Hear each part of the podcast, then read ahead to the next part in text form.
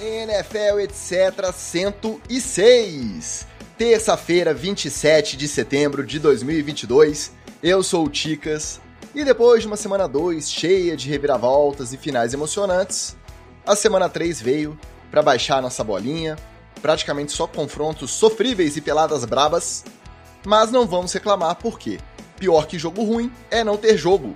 E quem também não tá reclamando é ele, o cara que além de ter curtido um dos raros bons jogos da semana, ainda saiu com a vitória e a manutenção da invencibilidade do seu Miami. E aí, Wally, depois de mais de 20 anos comendo pão que o diabo amassou como torcedor, será que chegou a hora finalmente de passar uma temporada inteira comendo só o filé? Você tá confiante que essa boa fase vai continuar? Que você vai poder continuar tirando essa onda aqui no NFL etc toda semana? Ou é melhor aproveitar, curtir o momento, porque nunca se sabe dia de amanhã? Fala Ticas, fala galera ligada no NFL, etc. É, o Miami já me deu várias lições de que não é bom você contar com a vitória no fiofó da galinha, ou no, do, do golfinho, melhor, né? Mas é, a gente uh, tá confiante e vai aproveitando a onda enquanto ela está sendo surfada, né? Está sendo surfável pelo nosso Messias surfista. Então, vamos comemorando aí. Eu falei para vocês, vocês escutaram primeiro aqui no NFL, etc., que a invencibilidade do Bills caía na terceira rodada. E tamo aí. Tem gente que apostou num 4-0 para começar a temporada do Miami. Já 4-0 não vai ser, né? Pelo menos um 3-3-1 no caso. É, rapaz. O seu clubismo dessa vez, dessa vez, se provou. Porque aqui não tem nada de análise coerente, bom senso, análise abalizada, nada disso. Mas às vezes o clubismo dá certo como aconteceu com esse duelo entre Dolphins e Bills. Já meu outro companheiro de todas as semanas aqui nesse singelo podcast perdeu todo e qualquer direito de tirar onda com a nossa cara depois que o time dele perdeu a invencibilidade jogando em casa, em horário nobre, para um rival de divisão que estava jogando com quarterback reserva. Aí não dá, né, Magal? Aí não tem como defender seu, seu New York Giants, não. Ou tem? Fala, meus amigos do NFL, etc. Não, não tem, cara. Não tem como defender, não. Ontem foi um daqueles dias que tudo dá errado. Tudo dá errado. Tudo dá errado. A coroar, a coroar, o único recebedor mais ou menos decente que a gente tinha conseguiu se lesionar. Então, é só tristeza. Mas, como diz a minha mãe, né, Tibas? Alegria de pobre dura pouco foi campeão brasileiro. O Giants começou 2-0. Porra, uma hora tinha que acabar, né? Então acabou. Agora a gente, agora começou a temporada pro torcedor do Giants. Ficar puto de assistir jogo, pensar, para que, que eu separei a camisa do Giants, botei todo bonitinho, igual um otário, pra quê? Pra passar raiva. E o pior é passar raiva até tarde e acordar hoje com sono. Pra completar. Tudo bem, uma hora tinha que acabar. Mas duas semanas é bem pouquinho, né? Podia render mais umas semanas aí, só para dar um, um gostinho. Ô, Tico, mas duas semanas é mais do que eu venho tendo há 10 anos. Isso é verdade. É, é, quem sabe, né? Mais 10 anos eu ganho 4 semanas, mais 10 anos eu ganho 6 semanas, né? Vamos numa progressão, né? Isso é verdade. Eu não cheguei tirando muita onda aqui hoje, não, porque no confronto do meu time, meu glorioso Baltimore Ravens, deu a lógica contra aquele ex-técnico em atividade, famoso Bill Belichick, um ex-técnico em atividade. Aproveitar para mandar um abraço, que já está no chat aqui, nosso glorioso Pablo Bira. Um abraço para você, meu querido. Flávio Venâncio hoje foi o first pick, a medalha de ouro aqui no nosso chat, então um abraço para ele também. Mas então, não tirei essa onda porque deu a lógica no meu confronto. Mas vamos discutir melhor cada um desses jogos no nosso roletão da rodada. Só que antes tem um headlines especial com as últimas notícias do noticiário Extracampo, e depois do roletão, a gente fecha com o nosso tradicional Treta na TL.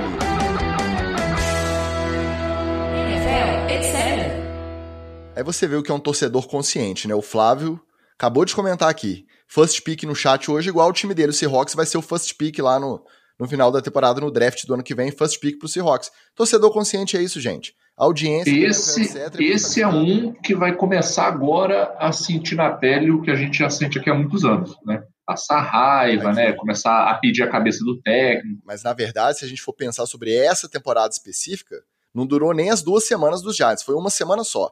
Aquela primeira semana ali ganhou do Broncos do Russell Wilson, ganhou o Super Bowl deles, agora é só ladeira abaixo. Então, Só tristeza. Não. É, só ganhou de quem, quem, queria ganhar, né? Eles só ganharam de quem eles queriam ganhar. Acabou. Inclusive, comentei lá no nosso maravilhoso, exclusivíssimo grupo da diretoria é, que é, esse é um dos cagaços que eu tenho na minha vida de meu Deus. Que é, se um dia eu tiver a oportunidade de ver um jogo do Giants ao vivo, de estar lá no estádio, ir lá gastar um dinheiro que eu não tenho para passar uma raiva dessa. Pelo menos, né, eu tô passando raiva na minha casa, né, no meu banheiro, sem gastar nada mais por isso. Né? Mas aí come um hot dog, toma uma cerveja, xinga o Daniel Jones, fica tudo bem. Tudo nos conformes.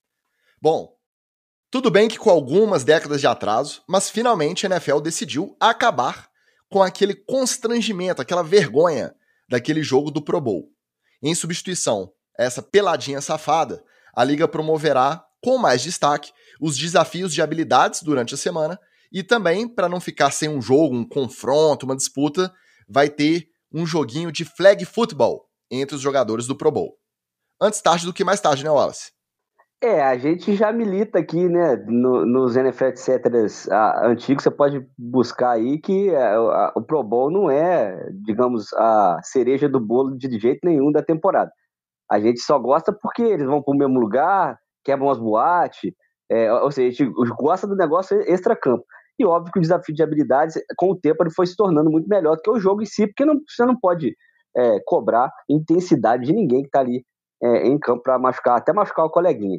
É, então, é, essas coisas de recepção, né, é, fazer gracinha quando recebe a bola, é, o, o, pessoal lançando com o, é, como é que fala? O óculos de esqui para que o, o, o, safety ou o DB que fica lá atrás tentando interceptar né, os, os quarterbacks não reconheçam para onde ele está olhando. Então, isso, isso é legal. Agora, o jogo em si era uma porcaria.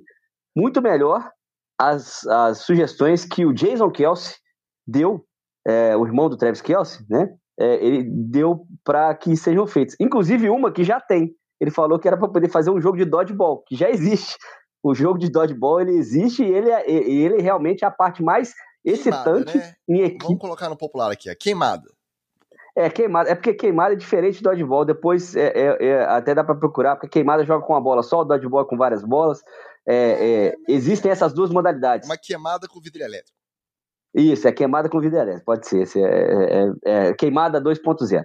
Mas então, aí, é, esse jogo de queimada já existe e é, é a, a, parte coletiva mais bacana do fim de semana do Pro Bowl mesmo. Esse jogo de flag não vai dar muito certo, não. Mas, como já ontem a gente ficou sabendo que um dos treinadores é o Peyton Manning, que tem experiência em treinar flag, não, de um dos times, então, eu acho que vai, vai rolar. O Eli Manning já tentando se escalar na, na, naquela dobradinha que eles fazem no Monday Night, tá para comentar, tentando voltar aí. Quem sabe você pode ver seu ídolo mais uma vez, Magal. Cara, eu gostei muito desse lance do flag na, em vez do Pro Bowl. Vou te dar três razões para isso. A primeira razão é que é, o flag é um excelente, é um excelente esporte de entrada para esse mundo do futebol americano, porque absolutamente qualquer pessoa pode jogar pelo simples fato de que ele não tem contato. Né? Muitas vezes, às vezes, não sabe como é que funciona o flag football. O flag football nada mais é do que um futebol americano com sete jogadores em vez de onze e que não tem contato físico. No, nas situações em que você daria o tackle no sujeito, você puxa uma fitinha, a flag, né, que chama, você puxa uma fitinha que fica presa com um velcro na cintura da pessoa. Então, é, é excelente, assim. E aí você tem estratégia, tem chamada, tem, tem toda a complexidade, ou próxima, né, complexidade do futebol americano, sem a, a violência. Então, é um ótimo esporte de entrada. Segundo, existe um movimento para trazer o, o flag football para se tornar um esporte olímpico. E aí, é, a USA Football, junto com outras é, é, entidades, estão tentando trazer já para a Olimpíada de 2028. Né? É, e seria uma disputa bem interessante, porque tem muitos países por aí que são fortes no, no flag football, é, o Brasil é um país forte no flag football, principalmente no feminino. Né? As meninas do feminino foram é, ficar em quarto lugar no último mundial. Então é, é um esporte que vem crescendo. E a terceira, a terceira razão é porque eu particularmente acho que o flag football ele é, é um, uma estratégia que deveria ser mais utilizada para para popularizar o futebol americano e que não é utilizado. Porque o flag football dá para você jogar em espaços menores, dá para você jogar com criança. Você não precisa de muito custo, né? Porque você vai montar um time full pad, pô, para comprar equipamento, capacete, uma tristeza. Flag football, pô, você compra ali na China os, os pacotinhos de flag para molecada jogar, compra a bolinha, acabou, filho. Tá todo mundo pronto para jogar. Então, é, não, eu não, achei ótimo, achei ótimo. Não estou criticando o, o, jogo de flag em si, não, mas, é, do, não, mas sei, entendi, os, entendi. Pro, os, profissionais jogarem flag, eu acho que, assim, fica é. meio. Mas é, é, porque eu preferi a outra, a outra sugestão do, do Jason Kelsey, que é um concurso de hot dog entre DL e OL para ver quem come mais. Eu, eu escreveria aí, se estiver no brasileiro aí, a CBFA, aí, é nóis. Mas aí o Ed Lace ganharia, com certeza. Ele ia voltar e ganhar tudo. Não adianta a gente esperar que eles vão jogar flag e competir de maneira muito voraz ali e um correr atrás do outro para tirar. É lógico que vai ser melhor do que esse joguinho do Pro Bowl que faz a gente refém, que a gente sabe que vai ser uma porcaria e a gente senta para assistir e os caras não dão tackle direito e, e fica aquela coisa muito mais ou menos. Vai ser mais divertido, mas também não esperem que eles vão fazer rota, cruzar linha, sair correndo disparada. Por quê? Porque é um jogo de comemoração, é o momento já pré-férias e ninguém quer arriscar uma lesão. E eu tô com o Jason Kelsey. Quando ele fala de fazer um campeonato entre OLs e DLs, de quem come mais cachorro-quente, eu acho que essas gincanas tinham que ter esportes mais diferentes. Porque tem o confronto de habilidades ali, quem lança a bola mais longe, quem acerta mais a bola na redinha a tal distância. Beleza, é legal de ver. Mas tinha que ter, sei lá, basquete 3 contra 3, uma peladinha de society futebol. Pega dois times aí de 5, 6 de cada lado joga uma bola redonda, nossa bola, nosso futebol, soccer deles, e põe os caras aí para jogar, entendeu? Eu acho que tem que ter alguma coisa diferente aí, um Olimpíadas do Faustão que seja, pra gente. Meter um lacrosse, hein? Imagina o um jogo de é, lacrosse. Exatamente, exatamente. Chicas, eu já tô me arrependendo antes de falar, mas eu vou falar assim mesmo. Quem sabe até uma competição estilo CrossFit Games entre os atletas, entendeu? Faz ali o circuitinho, o cara tem que fazer os exercícios, papapá. só porque o Tibodô é, é crossfiteiro, ele draftaram o cara agora, ele tá querendo aí. Não fala, não fala desse homem não, que ele me encheu de esperança, não fez porra nenhuma ontem. Então, sempre que vê uma notícia dessa, a gente fica otimista. A expectativa é que torne o evento todo a semana inteira mais interessante. A gente só vai ter como saber nessa semana do Pro Bowl aí, aquela semana anterior ao Super Bowl. Vamos torcer para dar certo. E falando do Super Bowl, o outro anúncio importante dos últimos dias foi a confirmação da Rihanna como atração principal no show do próximo Super Bowl lá em Phoenix, no Arizona. Apesar de que, durante a semana, a maior especulação, o nome mais especulado era o da Taylor Swift. E no final, quem foi confirmada foi a Rihanna. Com a palavra, nossa mistura de Nelson Mota com Regis Tadeu, Luiz Vitorino, vulgo Magal. Ah, essa mistura foi muito boa, Ticos. Ah, parabéns pro Palteiro aí. Palteira. É, é, Palteiraço. É, cara, eu fiquei muito satisfeito com a escolha da, da Rihanna pelo seguinte. É, para você poder é, ser um artista de Super Bowl, não adianta só você estar tá famosinho. Você tá, como as pessoas dizem aqui no Brasil, eu adoro essa gíria, estourado. Não adianta só você estar tá estourado você tem que ter um, uma. Agora não é nem o inglês desnecessário, Ticas, é o latim desnecessário. Você tem que ter um gravitas. Você tem que ter um, peso, uma, uma carcaça, entendeu? Algo assim que, que te, te, te legitime a tocar um show de Super Bowl sozinho. E vamos combinar, cara, dos nomes que saíram aí nessa última semana. A Taylor Swift, me desculpa aí os, os Swifters. Cara, ela é um chuchu na água. Ó, oh, olha, é, tem exército também, hein? o pessoal de cancelar. É, ela é um suflezinho de abóbora, de abobrinha. Não é nem de abóbora, é um suflezinho de abobrinha. É sem graça demais, gente. Ela é muito sem graça, vai me desculpar. Ela não, ela não tem, ela não tem gravitas para segurar um show desse. Aí falaram também da Dua Lipa. Gente, a Dua Lipa é o famoso, é legal, mas calma aí. Segurar um show sozinha também não tem condição, é. Um feature, né? Ela entrar junto com alguém, pô, maravilha, ela segura legal. Mas, mas, mas, sozinha não tem como. Sozinha não tem como. A Rihanna tem, pô. A Rihanna tem. A Rihanna é a Rihanna. Ela não é qualquer uma, sacou? E vou te falar um pouco, vou te falar um outro negócio. Quando estavam falando da, da Taylor Swift, eu detestei de cara. Falei, pronto, agora cagou o show do Super Bowl. Quando falaram da Dua Lipa, eu falei assim, se continuar a Dua Lipa, eles vão fazer aquela mesma pataquada que eles fizeram na época do Coldplay. Anunciaram o Coldplay, viram que não ia segurar, aí falaram, não, vamos trazer um pessoal aqui só para acompanhar. Vamos ver, é, Beyoncé, é, Bruno Mars, mas só para acompanhar, não é que não é que tá faltando nada, né? Cara, isso aí para mim eu, foi equivalente a, a, você pedir um prato e você olhar para aquele prato meio assim, o garçom falou: Não, peraí, eu vou trazer uma guarnição para você aqui de uma picanha ao alho argentina, entendeu? Não, pô, amigo.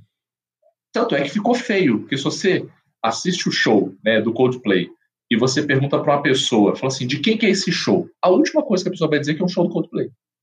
Ela vai dizer que é um show da Beyoncé com convidados, ela vai dizer que é um show do Bruno Mars com convidados, mas ela nunca vai dizer que é um show do Coldplay. Então, nada contra o Coldplay, gente. Mas falta esse, esse peso, sacou? Então eu gostei. Eu estava com um certo cagaço, porque teve essa troca, né? Da Pepsi para Apple Music, é, como a grande host aí do, do, do show. Eu eu estava com um belo de um cagaço, que eu não sabia se alguém ia fazer alguma bobagem, mas aparentemente eles começaram bem. Já estou aqui, ó, aquecidinho, pronto para ver a Rihanna é, cantando em fevereiro. Eu gostei, foram dos memes que saíram e que ela tá, tá ligando aí pros outros para poder tentar aprender as coreografias dela. Se ela quiser, a de Umbrella tá em cima, é só mandar a passagem que nós vai ensinar, beleza? Ela podia chamar as Henrisettes, né, do Henri Cristo, que fizeram versões maravilhosas aí das músicas dela para compor. É, não, essa para as letras, né, mas coreografia eu me garanto. Né? Coreografia é nós. É, eu concordo com o Magal que ela tem esse arcabouço essa caixa para segurar o evento, ela tem muito hit, ela tem muita coisa. Porque o último show levantou um pouquinho o sarrafo. Por mais que show, e acho que em Phoenix vai acontecer a mesma coisa que aconteceu no último em Los Angeles. Vai ser de dia o jogo, então a questão da produção sofre um pouquinho, porque não consegue jogar tela, luz e aquelas coisas, aquela parafernália toda, né, foguetório. Então visualmente acaba perdendo um pouquinho quando o jogo é cedo nessas cidades aí, nessas sedes da, da costa oeste. Mas a Rihanna tem acabou, tem caixa para segurar. Por quê? E feature, né? O, o, eu acho que entre nós, nós aqui. Uma galera gravou com ela. Né? Eu acho que eu gostei até mais do último do que vocês. Eu acho que vocês ficaram até um pouquinho com o pé atrás, porque acabou que, como foi muita gente, o último, e tinha Eminem, e tinha é, 50 Cent, e tinha o Dr. Dre, e Snoop Dogg, e Mary J. Blige, e Kendrick Lamar, aí acabou que parece que foi muito atropelado, mas eu gostei. Então acho que levou o sarrafo. Vou torcer pro da Rihanna ser bom também. Notícia de ontem. Quer dizer, você pode estar ouvindo isso outro dia. Notícia da última segunda-feira. Miles Garrett simplesmente capotou múltiplas vezes o seu Porsche 911 S Turbo quando voltava do treino dos Browns para a sua residência. Segundo a imprensa local, ele fez uma manobra brusca para desviar de um animal atravessando a pista, e com isso ele acabou perdendo o controle porque chovia no momento. O jogador e também o carona, que não teve identidade revelada, foram encaminhados ao hospital, mas dispensados em seguida apenas com ferimentos leves. Até o momento dessa nossa gravação, os Browns não confirmaram a gravidade das lesões e nem se o Garrett vai precisar e de quanto tempo possa precisar ficar fora de campo para se recuperar dessas lesões. Moral da história: o tempo passa e o merdelê em Cleveland não para. E acontece até é. de maneiras totalmente inesperadas. É, tem que mandar rezar. Lá e no 49ers tem que mandar rezar, tem que mandar desenterrar o sapo de lá, sei lá. É, fazer alguma coisa, porque tá difícil lá. A, a, quando não vem de cima, vem de baixo. Quando não vem de, de, de cima nem de baixo, vem dos lados. Então é um tsunami de, de, de merderê lá. E eu, eu vi a, a imagem, né, do, você procura aí é fácil de achar na, nas redes sociais. Primeiro, a curiosidade, como é que o Miles Garrett cabe no Porsche, né? Que é, que é um carro para pessoas de tamanho normal. O Magal já não cabe no Porsche daqui. Pra vocês terem ideia, ele já não, não entra fácil ali. Por isso que eu não é, não, Porsche. E, e porque se tivesse, ia ter que andar numa cadeira de roda, porque a lombar desse menino é, é, ia estar tá escorando no chão, né? No carro. Segundo, devia estar tá devagarinho, né? Porque para desviar e capotar múltiplas vezes de um animal, na, mesmo com chuva, na pista. Então, terceiro, os airbags salvaram a vida dele, porque o, carro também tem airbag, tem cortina de airbag, tem airbag na frente, airbag dos lados, airbag que sai de baixo do, do motorista. É, salvaram a vida do, dos dois. E outra, como é que eles desencarceraram os dois depois do acidente sem destruir o carro? Porque o carro estava lá só com a porta meio entreaberta, só em cima do, do guincho, não estava nem destruído, porque é, costuma ter que cortar o carro inteiro para tirar é, as vítimas lá de dentro. Agora, é um milagre, mas o Miles Garrett adiciona mais uma para a listinha de merdas dele. Eu nem vou comentar muito o Miles Garrett, porque eu não quero ficar maldando, né, nem desejando o mal dos outros. Mas, sim, se ele tivesse morrido nesse acidente, não seria uma perda assim tão significativa, não, porque o Miles Garrett nunca foi boa bisca. Né? O que me lembrou, Ticas, é, esse acidente aí do Miles Garrett, me lembrou uma, uma música da Cia, chama Unstoppable, que nessa música ela fala I'm unstoppable, I'm a Porsche with no brakes. fica essa música na cabeça, assim, do, do por causa do Miles Garrett, né? É pena que no assim como disse a música, né? Ela continua falando I'm invincible and I will and I win every single game. Sou invencível, eu ganho cada jogo. Aí eu espero que não, tá? Eu espero que não. É, só, só fica um, um pequeno alerta é, aqui, né, para o, o, o amigo ouvinte. É, não pense, amigo ouvinte, que todo carro é como um Porsche, tá? Então, se você tiver o seu gol bola e você bater por muito menos, você não se salva, tá? Só para dar essa dica aí. Quando eu vi a notícia, eu tive a mesma sensação que vocês por ser o Miles Garrett, que a gente já não compra muito, né, a idoneidade do cidadão. E aí você pensa que ele desviou. Aí você fala, será que era um gato, um cachorro, um esquilo?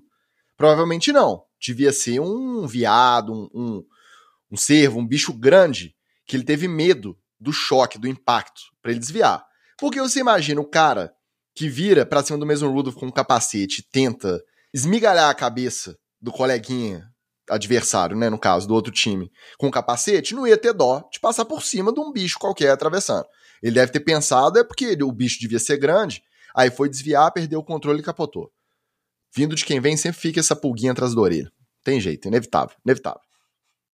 Para fechar o nosso headlines, e uma atenção aí para essa rodada próxima da NFL.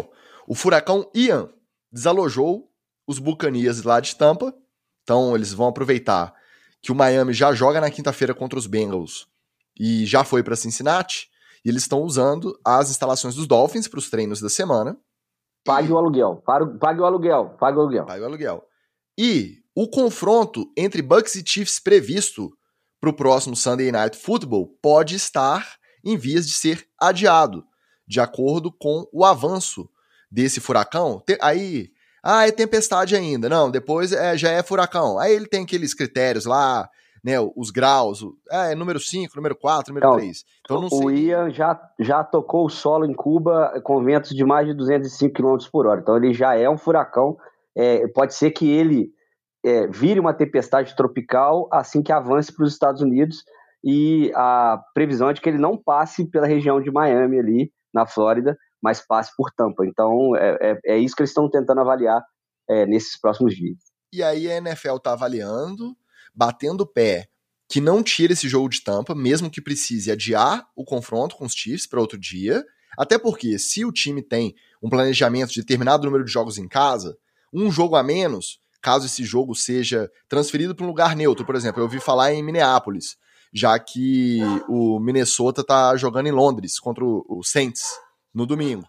Então, poderia mandar esse jogo lá no, no estádio do Minnesota Vikings. Mas aí a renda toda, a expectativa toda de arrecadação com esse jogo em Tampa se perde. Por quê? Flexibilizar um jogo da tarde é moleza. Tem muito jogo bom aí que pode encaixar no slot do Sunday Night do horário nobre. Vamos esperar para ver o que, que, eles vão fazer. A princípio, ninguém confirmou nenhum plano B.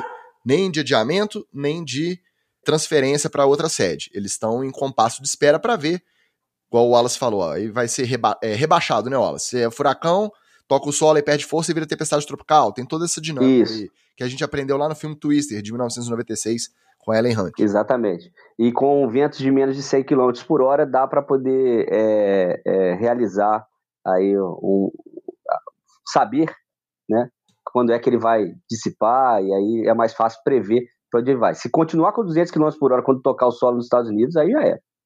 Eu, eu, inclusive, aproveito para deixar registrado e autorizado aqui o uso do estádio municipal Mário Heleno para a realização desse jogo. Se houver interesse aí da NFL, eu já estou aqui nesse momento autorizando o uso do estádio.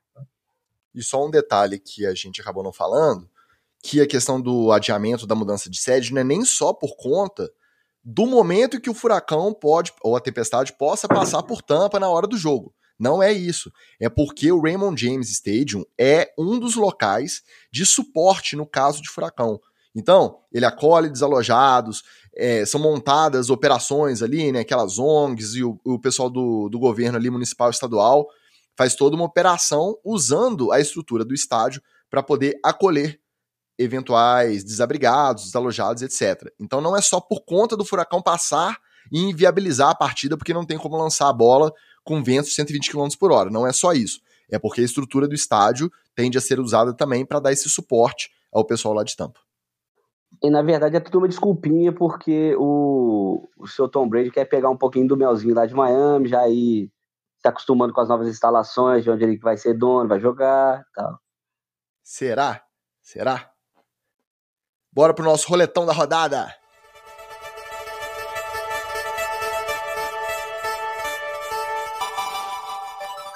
Pelo menos um jogo que entregou o que prometeu pra gente começar o nosso roletão, né? Com direito a calor infernal, cãibras em todo mundo, pessoal caindo e desmontado por causa de cãibra, concussão disfarçada de dor nas costas, essa foi inédita. Concussão disfarçada de dor nas costas. Butt punch, depois do butt fumble, teve o butt punch, um punch chutado diretamente no traseiro do bloqueador. E teve também chilique de coordenador ofensivo, quebrando o quê? Quebrando papel. O chilique dele foi jogando papel na mesa para aparecer na telinha. Aí no final disso tudo, para alegria do Wally, os Dolphins assumiram a dianteira da AFC Leste, batendo os Bills por 21 a 19. Então, Wallace, comenta esse jogo, mas comenta sem clubismo. Eu quero ver, valendo. O Bills perdeu o jogo numa um passe no início do quarto quarto quando faltavam 11 minutos e 30 mais ou menos, quando é, era uma terceira para 22 jardas do Tua, que ele acertou um passe de 50 jardas para o Jalen Waddle, fazendo o corner comer a leitura do olho dele para fora antes de acertar o camisa 17. O Bills perdeu o jogo aí. E olha que foi depois disso que já teve Butt Fumble e teve, teve muita coisa. Aí, foi, na verdade, o Butt, o Butt Fumble, não, o Butt, Butt punch. punch. gerou um Butt Punch Safety, né? Porque a bola bateu na, na, no bumbum do, do bloqueador e saiu pela linha de fundo. E quando isso acontece, é dois pontos para o adversário. Mas acabou gerando também a distância que o, o, o Miami precisava para poder colocar o Bills lá na, na linha de 20 jardas e o, o Josh Allen não conseguir percorrer o campo. Agora, foi, foi um bom duelo, é, como você falou, o jogo entregou tudo que é, é, a gente previa, o primeiro tempo muito equilibrado, as duas equipes jogando muito é, é, no seu ritmo mesmo, nem o Miami conseguiu tirar o, o, o Bills do ritmo que ele vem imprimindo, né, é, com o Singletary jogando bem nas rotinhas curtas. No mesmo ritmo, entre aspas, porque Miami provou para mim com esse jogo, e você vai dizer se eu tô certo ou não né, nessa opinião, que consegue bater de frente com o Baltimore igual fez na semana 2, tendo que virar correndo atrás de 20 e tantos pontos, e acelerar o ataque e tentar fazer parada na defesa assim de na correria, de forma alucinante. E com os Bills não falaram assim: não vamos ficar trocando golpe com eles, porque o ataque deles é muito poderoso também. Vamos tentar fazer o nosso aqui, ó. A gente pegou a bola, a gente vai gastar relógio, e aí vai dar uma cutucada lá no fundo para eles também não. Eu acho que o, o grande mérito de Miami, para mim, olhando de fora, você é torcedor, vai saber dizer melhor do que eu, foi ganhar de uma forma diferente da semana passada. Porque segurou é. os Bills quando precisou e conseguiu fazer o controle ali das ações para sair com a vitória no final. É, tô falando do mesmo ritmo que os dois times, o Bills e o Miami, estão acostumados a jogar. O jogo com, com o Baltimore foi mais é, aquele. É, o pacote especial do McDaniel, né? Ele falou assim: ó, destravei todo mundo falei assim: agora é, é perdido por um, perdido por mil. É, calça de viludo, bunda de fora. E, e, e realmente é, foi uma forma diferente de, de vencer. E aí Miami vai provando que tem maneiras diversas de vencer o jogo. É, os jogos esse ano. Primeiro jogo foi base, base na defesa, segundo jogo foi nesse tiroteio do ataque, terceiro jogo foi é, no game, game time management, e aí foi aquela coisa é, de controlar o relógio mesmo. Agora, é, duas coisas. O Wilkins comprou um triplex na cabeça do Josh Allen, que deu uma de Miles Garrett até arrancar o capacete do rapaz lá embaixo numa pilha que eles fizeram nele, ele arrancou. É, segunda, o Tua mais uma vez provou que tem braço, mas provou também que é bem maluco, porque claramente ele teve uma concussão no início, né, no, no, no, no final do primeiro tempo ainda. É, ainda. Aí foi bom que teve o intervalo todo para se recuperar, mas fingiu que era uma, uma contusão nas costas. Terceiro, o Dawson Knox também mandou essa, porque tomou uma pancada no peito aí, caiu todo grog, aí depois fingiu que era uma, uma lesão na posterior lá, ficou lá alongando, e tava, era zuretinha das ideias. E, é, obviamente, o lance mais curioso da, da partida não foi nem, eu, eu não diria nem que foi o, o butt punch. O butt punch, assim, tinha pouco espaço, a gente sabia que ia dar alguma merda. Eu achei que que o Panther ia correr para o lado e dar um voleio na bola, né? E chutar meio de voleio assim. Não, é, ele preferiu jogar é, normal e, obviamente, acertou o coleguinha que estava a menos de uma jarda dele. É, eu, foi o passe inexplicável do Josh Allen no meio, faltando 13 segundos para terminar a partida.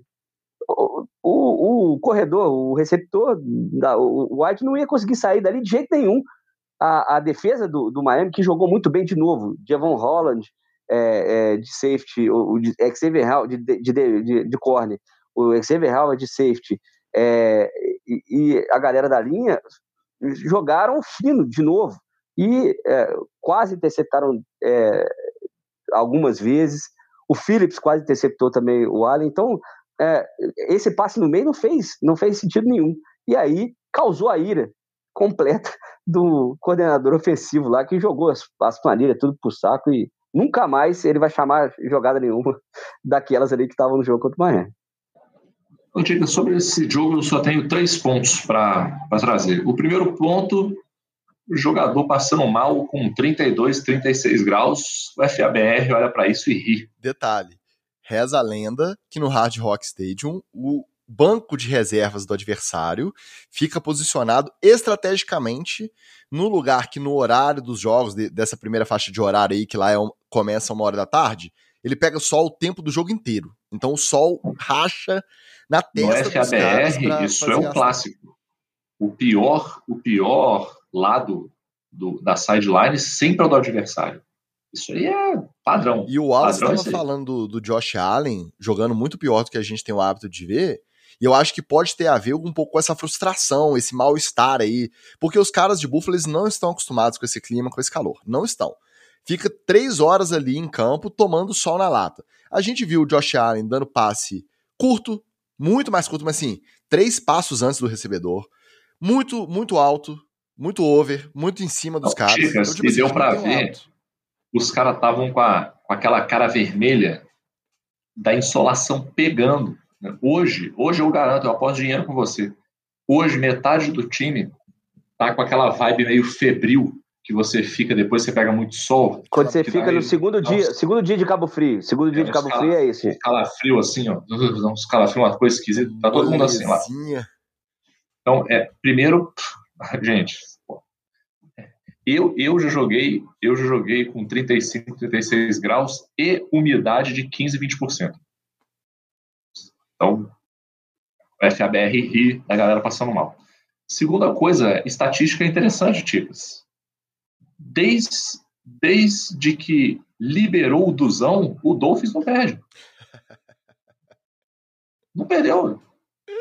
Soltou o Duzão, não perdeu mais. Então, estatística também interessante. E eu não poderia deixar de dar um destaque para esse jogador maravilhoso do Dolphins, de nome Crackraft E que, que nome lindo, cara. Que nome Meu Tarene, pô. Se esse nome fosse inventado, alguém diria assim: não, não, vai colar. Isso aí não parece um nome real. Tá muito fake. Vamos inventar um outro nome. Maravilhoso. Já, já eu acho que eu já vou fazer um waiver nele aqui no, no, no Fantasy, que eu quero ter ele só para eu poder olhar meu time no Fantasy e falar assim: hoje eu vou escalar Craft. Maravilhoso. Ah, é, meu Tarente, que é do tamanho. É, é, meu Tarente, que é do tamanho de um wide receiver anão e que recebe bola mais rápido do que o, o Jerry Waddle e, do, e o, e o Rio.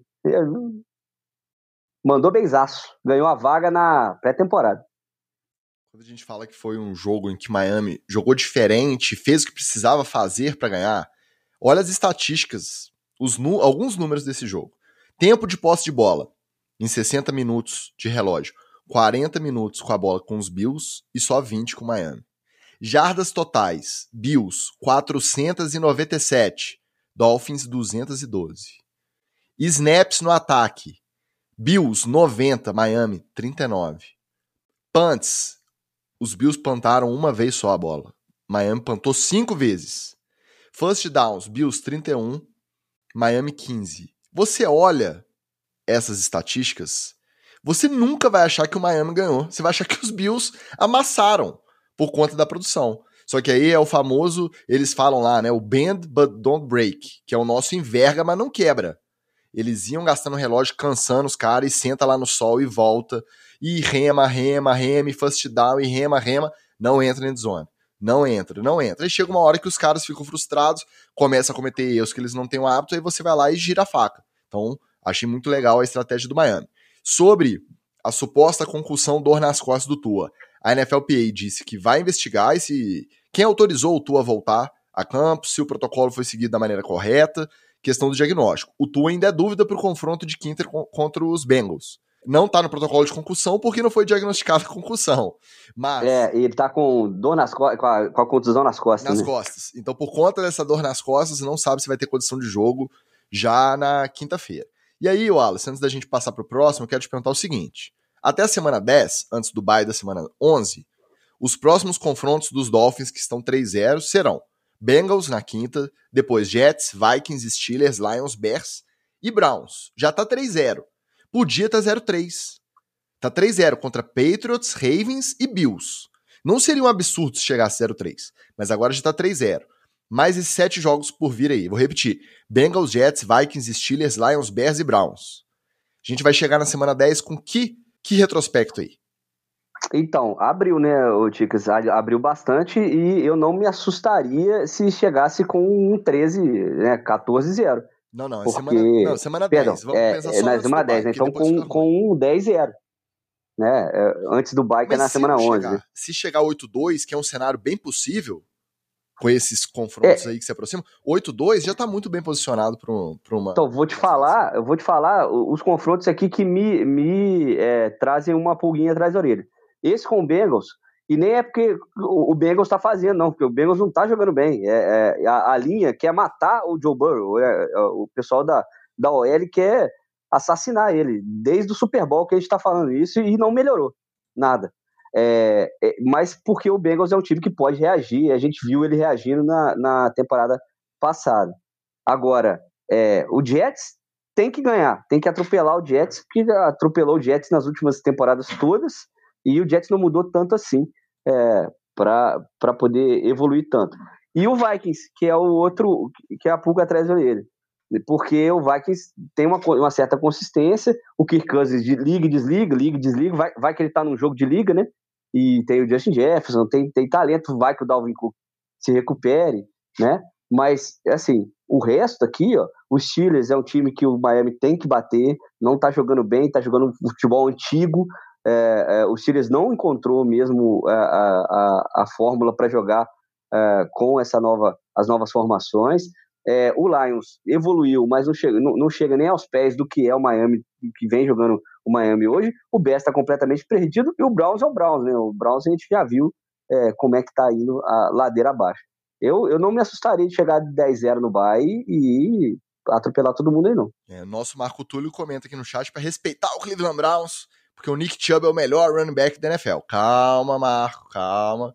E o nosso glorioso brócolis gostosinho, depois de um tempo desaparecido, tá de novo na área. Fala, brócolis. Wallace, dependente. Não preciso 10-0. 8-2 já significa. Ou um 7-3 já significa um ótimo retrospecto para dar esse descanso na semana 11 e voltar para fechar a temporada numa boa posição aí para os playoffs. Então, aquilo que eu falei na semana passada, esse confronto contra os Bills seria o divisor de águas sobre o tanto de respeito que a gente teria com o time de Miami para o decorrer da temporada. Então hoje a gente já coloca ele como contender da UFC. Não estamos falando que vai chegar no Super Bowl nem nada disso. Mas hoje ele já entra ali naquele top 4, top 5 dos favoritos para irem longe nos playoffs. Falando aí em favorito. Calma, calma lá também. Calhou que o outro jogo mais animado da rodada foi também no primeiro horário de domingo, com meus corvos maravilhosos batendo os Patriots daquele aquele velho esclerosado lá, que já foi bom, mas não é mais, por 37 a 26, com mais uma atuação iluminada do Lamar Jackson e uma lesão do Mac Jones que chamou atenção e que pode comprometer de vez aí as perspectivas da temporada do Patriots. Foi uma torção feia de tornozelo, do jeito que ele saiu de campo, parecia que era até pior, parecia que era fratura ligamento, mas parece que foi só o estresse ali do momento. É uma torção, mas não tem nem previsão de volta. Preparados para o show de Brian Hoyer no comando do ataque dos Patriots? ai, ai, ai. Pelo menos essa alegria eu tô tendo esse ano, né, Ticas? Ver os Patriots se lascar de cima embaixo, de frente, lado, de costas, molhado, seco, com sol, com chuva. Tudo quanto é jeito se lasca. Bill Belichick, cara de cu, todo, toda hora na sideline. Tô achando maravilhoso. E, cara, a, a situação do Patriots é ladeira abaixo, cara. É ladeira abaixo. Eu mando até um salve aqui pro, pro meu grande amigo Coach Batatão, que além de ser Patriots, é Vasco. Então esse ano tá ruim no esporte para ele aí, né? Já que ele se aproveitava, né? Tinha alegrias no Patriots para aguentar as tristezas do Vasco, agora ele não tem onde se agarrar mais, né? É Patriots e Vasco ladeira abaixo. Ticas, só vejo um, um, um cenário perigoso, tenso e, e de derrotas para o Patriots, tá? Um, me desculpa aí, cara, não dá para esperar muito do Brian Hoyer, não, cara. Pela respostinha do Belichick, você já viu, né? O que, que ele tem? Experiência. É, ele tem experiência sendo ruim, né? Ele tem essa experiência mesmo, ele já é ruim há muito tempo. É, só deixar claro aqui que a nossa admiração para é, todas as respostas bem formuladas e bem é, dadas por Bill Belichick nas, nas entrevistas. Ele podia mandar um auxiliar técnico, né, gente? É, eu, eu realmente é, acho que a imprensa merece um pouco mais de respeito. A pergunta é bunda? É, é. Mas a pergunta tem que ser feita. Porque ninguém, ninguém vai chegar lá e falar para o jornalista: ou oh, você não. Você, o cara vai ser cobrado se ele não perguntar como é que tá o time, o, o reserva, né? O, aliás, o reserva e o terceiro reserva, né? Que tem o Zepper lá que ele respondeu. Ele nem sabe. Eu duvido que o Belichick sabe que esse é, menino tá no time. Jogador de truque, é o Billy Zap. Zap. Billy Zap. Isso. Então, ele, eu, eu, duvido que ele sabe que ele está no time, mas é, ele respondeu ali, é, atravessado as duas perguntas, e, pô, podia mandar um auxiliar técnico, alguém, escalar alguém mais para a coletiva, né?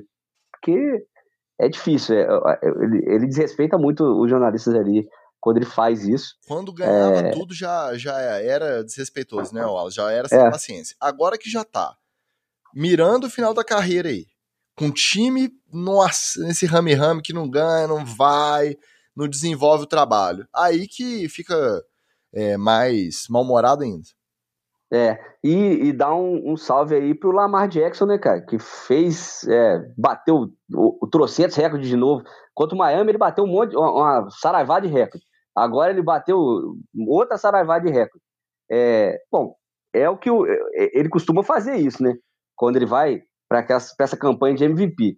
Nas temporadas anteriores, né, principalmente na temporada anterior, ele se machucou justamente tentando fazer esses hero ball que às vezes ele, ele joga. Agora parece que depois do tratamento de TRT lá, né, tratamento de reposição de testosterona, para não chamar de bomba, é, ele parece que está mais apto a fazer isso mesmo. A, os quilinhos a mais deram certo, Tico. Era isso que eu ia falar. Eu só não fico mais animado com o desempenho no geral, porque o time não tá jogando bem. O Lamar tá arrebentando. Ele tá carregando literalmente o time dos Ravens, o ataque dos Ravens nas costas, o time mesmo. Porque a defesa também não tá conseguindo segurar. Então, até uma última interceptação, apesar de que nesse jogo contra os Patriots teve muitos, muitos turnovers. Acho que foram três, quatro interceptações e um ou dois fumbles. Acho que foram cinco turnovers no total que a defesa forçou. Mas forçava o turnover, entregava de novo a bola e voltava e aquela confusão. Aí, na última interceptação, o Lamar foi, fez o touchdown corrido, abriu duas posses e aí ficou mais controlado, porque logo depois o Mac Jones machucou e não tinha mais tempo para correr atrás do placar. O time num todo não tá jogando bem o Lamar tá carregando. Realmente, como o Marco diz aqui no, no chat, hoje ele passou o Josh Allen como favorito. Por quê? Porque mesmo no jogo que perdeu pro Miami, ele jogou muito. Ao contrário do Josh Allen, perdeu pro Miami, mas não jogou grandes coisas, seja pelo calor, seja por, pelo motivo que for. É claro que tá. E foi muito... consolado por tua Tagovailoa, esse homem que é maior do que todos nós no final no do jogo. Deitou no ombrinho. Então não fico mais animado por causa disso. A minha expectativa, minha esperança como torcedor de Baltimore é que isso se equilibre, que o time melhore um pouco, não dependa tanto do Lamar, desse hero ball do Lamar, porque independente dele bater os números sem MVP, o que interessa é o anel no dedo no final do ano. Então, tem que equilibrar. Se depender só do Lamar, vai chegar um ponto que, que não dá. Né? Não consegue carregar sozinho por 17 jogos de temporada regular, mais três rodadas de playoff. Não dá. O Bira fala que a meta dos Patriots esse ano é terminar na divisão na frente dos Jets. Acabou. Da maior dinastia das últimas duas décadas, esse ano a meta tem que ser essa mesmo. É uma meta modesta. Vai jogar um mata-mata contra o Jets. O, o, é. é o que o time tá, tá apresentando, não tá passando disso. Mas vamos falar da zebra. Quem diria, hein, que os Colts iam bater os Chiefs por 20 a 17 e a frustração do lado dos Chiefs foi tanta que a gente viu uma coisa que a gente não tem o hábito, eu não lembro da gente ter visto antes. Foi o Patrick Mahomes perdendo a linha, discutindo de maneira agressiva com seu próprio coordenador ofensivo, o Eric Bieniemy, enquanto os dois iam a caminho do vestiário no intervalo. A gente não vê o Patrick Mahomes se estressar, a gente vê Tom Brady quebrar o tablet na sideline toda semana, o Mahomes não. Então isso chamou muita atenção. Claro que depois ele minimizou, fez o tradicional meia-culpa, disse que era só aquela coisa normal de sangue quente de jogo e tal, mas aí todo mundo ficou meio assustado com essa reação. E é a prova que aquele time do Colts que tomou 24 a 0 na semana anterior dos Jaguars bateu os Chiefs, que independente da derrota continuam considerados um dos melhores times da NFL, são a prova de quê? De que não tem mais time bobo na NFL, né, Wallace? É, não, o, Colts não ia ficar para sempre na, na draga que estava nos dois primeiros jogos, né? Era questão de ajuste, mas o Chiefs errou bastante nesse jogo, né? Eu, eu acompanhei um pouquinho antes de começar a ver o Miami, porque a ESPN aqui estava passando é, tênis, a homenagem lá, eu sei lá, do mundo conta que eu não sei o que lá, Premiação. e começou, é, começou atrasado, começou quase no segundo quarto a transmissão do jogo do Miami. E eu fiquei vendo esse jogo do Chiefs, parecia que ia ser uma vitória normal do Chiefs, tranquila, estava é, fluindo tudo bem, é, e aí a, a, a, desandou o caldo ali por volta dos, do meio do segundo, segundo quarto, é, e realmente o Mahomes é, é, me parece que teve que fazer chamadas que ele não, não concordava. É, e aí não dá muito certo, né? você, que é coordenador ofensivo, é, entra na cabeça do seu melhor jogador, né, do seu, seu cérebro em campo, e não, um não concorda com o outro, deu boi na linha aí, e o coach tem uma defesa arrumada, tem o quarterback experiente e tem armas para poder ele acionar, né? Tanto o Taylor correndo quanto o Pittman Jr. recebendo. Então, é, o coach não ia ficar nessa draga para sempre. É, calhou de encaixar um pouco contra o Chiefs e conseguiu essa, essa zebra da rodada, mas foi zebra mesmo. É, o Chiefs mais perdeu do que o Colts ganhou, mas que sirva para o Colts dar aquela embalada que a gente espera ver ele como contender lá no final. Eu, eu, eu tenho muita simpatia pelo Matt Ryan. Muito erro de special teams, né? Muito erro de. É, ah, vai retornar, punch, deixa a bola bater, a bola fica viva, perde a posse. O kicker reserva lá, porque o Butker tá lesionado, né? No tornozelo ainda. Aí o Amendola, que não é aquele, o kicker reserva, errando chute bobo, chute bloqueado, muito erro de special teams. E aí, quando a gente fala que o desnível de um time de primeira linha, um time lá de, de fundo de balaio, é muito menor do que a gente imagina, é isso aí. É um Colts que veio se arrastando essas duas primeiras rodadas, perdeu os dois primeiros jogos e ganhou de um dos melhores times, né, o Magal? É, e vou te falar mais, Ticas. É, claramente, o, em um determinado momento do jogo, o time do Chiefs perdeu a mão do jogo. Seja porque o, o, o Mahomes já estava muito puto com a quantidade de erros que estavam acontecendo, não tiro a razão dele estar puto, mas se ele quer ser um quarterback de elite, você não pode dar um, um, ataque de nervos desse na rodada 3. Terceira semana ainda, filho. Não é para você estar tá dando um ataque desse com seu coordenador ofensivo. É, num jogo que foi 20 a 17. Então, mesmo tendo sido um jogo com muitos erros, foi no detalhe. Foi um, um detalhe e o Chiefs poderia ter ganhado esse jogo. A ganhada apertado? Tudo bem, ganhada apertado. Mas poderia ter ganhado esse jogo. Como eles ganharam o jogo apertado de um time ruim, praticamente todos os anos para trás aí, tem pelo menos um jogo que o Chiefs ou ganha apertado de um time ruim ou perde para um time ruim. Entendeu? Mas isso é no detalhe, isso é aquele dia que os, os astros se alinham de um jeito que é favorável para um time e é desfavorável para o outro. Para mim, ficou mais feio esse ataque do, do Mahomes aí, esse chilique dele, do que os erros em campo mesmo. Os erros, Ticas, eu vou ser muito sincero, se eu sou é, é, head coach do Chiefs, eu prefiro cometer esse tipo de erro idiota agora na semana 3 do que cometer esse erro lá na semana 12, na semana 15, num playoff, entendeu? Que agora você arruma a casa, organiza e toca o barco. E esse jogo ele significa muito mais para os Colts, para não darem a temporada como perdida na terceira semana, Frank Reich demitido, nem nada disso, dá aquele, aquela pontinha de esperança de opa, vamos lá, vamos pegar os Titans, se a gente ganha, a gente já fica 2-2, já começa a melhorar a situação ali dentro da divisão, então o, o cenário já melhora, já tem mais paz para trabalhar, nem se compara. Do que para os Chiefs. Os Chiefs, assim, um dia, cara, vai ter o dia que o time melhor não vai estar no dia dele e o time pior vai estar no dia dele, vai acertar mais coisa e vai dar. O Matt Ryan também não tá jogando bem mesmo com essa vitória.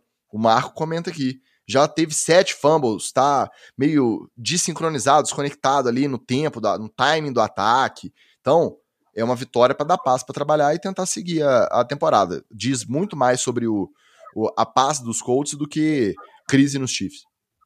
E já dá o parabéns aí para esse torcedor do Colts, esse anônimo sortudo aí, que foi lá mais uma vez, botou dinheiro no Colts, foi rechaçado pela família inteira, você está jogando dinheiro fora, seu trouxa, e ganhou rios de dinheiro aí essa semana. É, o Colts agora tá um, um e um, né? É, uma ah, vitória, ah, verdade, uma derrota verdade. e um empate. Eu esqueço que o primeiro contra os Texans foi um empate, mas contra os Texans, meu amigo, é, empate é, é saborzinho de derrota, não tem como não. Agora vamos começar a acelerar o nosso roletão com as peladas da rodada, que é o resto todo, né? Mas, como tem representante desse time aqui no nosso NFL, etc., vamos dar o lugar de fala para o Magal comentar o Monday Night Football. Giants perdendo para os Cowboys por 23 a 16, com Cowboys sob comando de Cooper Rush, como diria o nosso Rafael Cooper, quase charado Cooper Rush, o Red Rifle verdadeiro, não é o Andy Dalton, é o Cooper Rush. Tá jogando bem o Cooper Rush, hein? Diz aí, Magal, o que é que só você viu? Vou começar por esse ponto que você levantou, Ticas. Cooper Rush, em todo o seu anonimato, tem feito aí um trabalho mais honesto do que muito QB de nome por aí, muito QB1 por aí, tá? Ele não está brilhando não, mas ele está fazendo o serviço que ele tem que fazer. É isso. O resto do time dele não ajuda muito também não, mas ele está fazendo o serviço dele ali. Ele não está não tá peidando na farofa não. Então tem que dar aqui o meu salve para o Cooper Rush e para o pai do Cooper Rush aí, né? O senhor Rush aí que é, é, brilhou no ano passado quando o filho dele entrou, comemorou, né? Parabéns pela resiliência também desse homem, né? O filho dele é reserva do Dak Prescott, o cara tá lá no jogo, né? Firme e forte para assistir. É, agora, falando de coisas, é, tentando achar aí um pouco de alegria nesse jogo, Ticas, é, me julguem, mas eu gostei do Daniel Jones. Tá? Foi bem, foi olhando o Daniel Jones esse ano e olhando o Daniel Jones do ano passado, é, ele, ele melhorou muito em termos de resistência à pressão no pocket, ele está mais centrado dentro do pocket, centrado não no sentido de ficar no meio, mas no sentido de não se afobar e não fazer decisões esdrúxulas por causa de desespero. Ele está protegendo melhor a bola, é, a quantidade de sacks que ele tomou é uma coisa que Eu não sei como a justiça do trabalho americana permite isso. Né? Ser sacado tantas vezes dentro de um jogo exercendo sua função. Não, não, não deveria ser permitido isso aí. Né? É porque a, a, a, o direito trabalhista americano é muito ultrapassado. No Brasil, a CLT não ia permitir um trabalhador é, é, ser tão maltratado igual o Daniel Jones foi. Né? E é, eu já tenho uma nova pessoa para odiar Árticas. Esse metecapto, esse energúmeno, esse imbecil chamado Evan Neal.